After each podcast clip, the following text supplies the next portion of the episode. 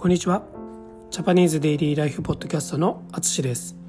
このポッドキャストは日本語を楽しく勉強している皆さんに向けたポッドキャストです。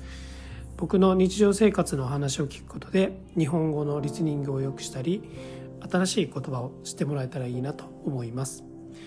はい、えー、皆さんお元気でしょうか、えー、今日も トルコからポッドキャストを撮っています。はい。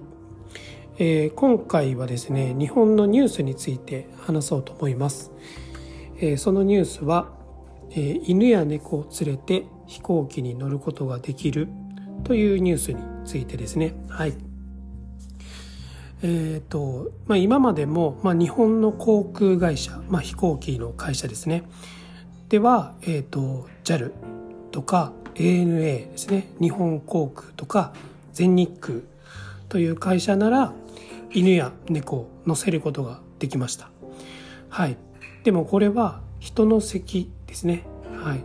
普通に自分の隣にとか乗せることはできないです。できません。はい、えー、ですが今回スターフライヤーという会社えー、これも犬や猫を乗せれるように、えー、なるんですね。はい。しかも、えー、飼い主、えー、人が、えー、犬とか猫の横に座ることができます。はい。これは大きな違いですね。はい。えー、この料金はペット1匹、えー、5万円と、まあまだ高い、すごく高いという感じですが、え実は今まですでに300件以上の、え利用ですね。はい。えー、使う人がいるということです。はい。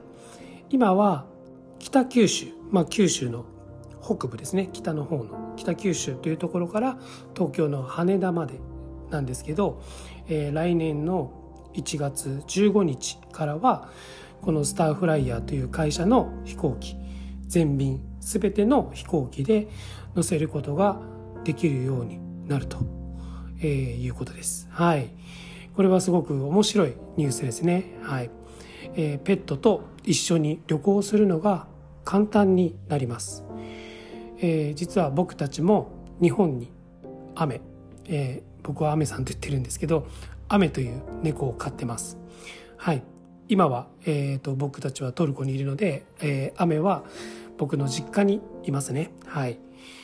えー、日本で引っ越しをする時、えー、とか、まあ、海外旅行に行く時ですね何回か飛行機に乗せたことがあります、え、それは横に乗せるのではなくペット専用ですね。ペットのためのケージカゴに入れて、え、別の場所に乗せるサービスでした。はい、え、これは実はとても心配ですね。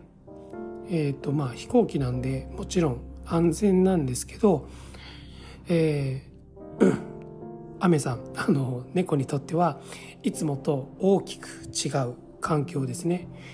しかも、まあ、すごい音の大きなよくわからない状況に2時間も、えー、我慢しないといけない。はい。それはすごく大変ですね。えー、まあこれは僕たち、えー、人間にとっても、まあ、本当に心配だし心苦しい。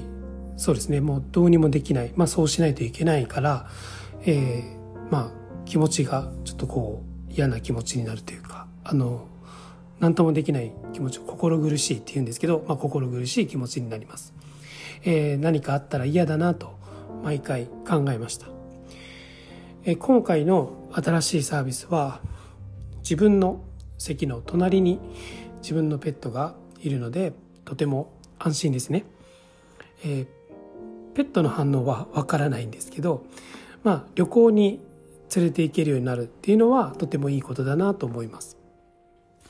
日本はホテルなど、まあ、動物不可動物が入れない。動物を連れて行けない場所は多いんですけど、まあ、これも少しずつ変わっていけばいいなと思います。皆さんの国ではこのようなサービスはありますか、えー、オンラインレッスンではそんな話もできます。え僕と話したいと思った方は是非オンラインでお話しましょう。お待ちしています。ということで今回も最後まで聞いていただきありがとうございます。ではまた。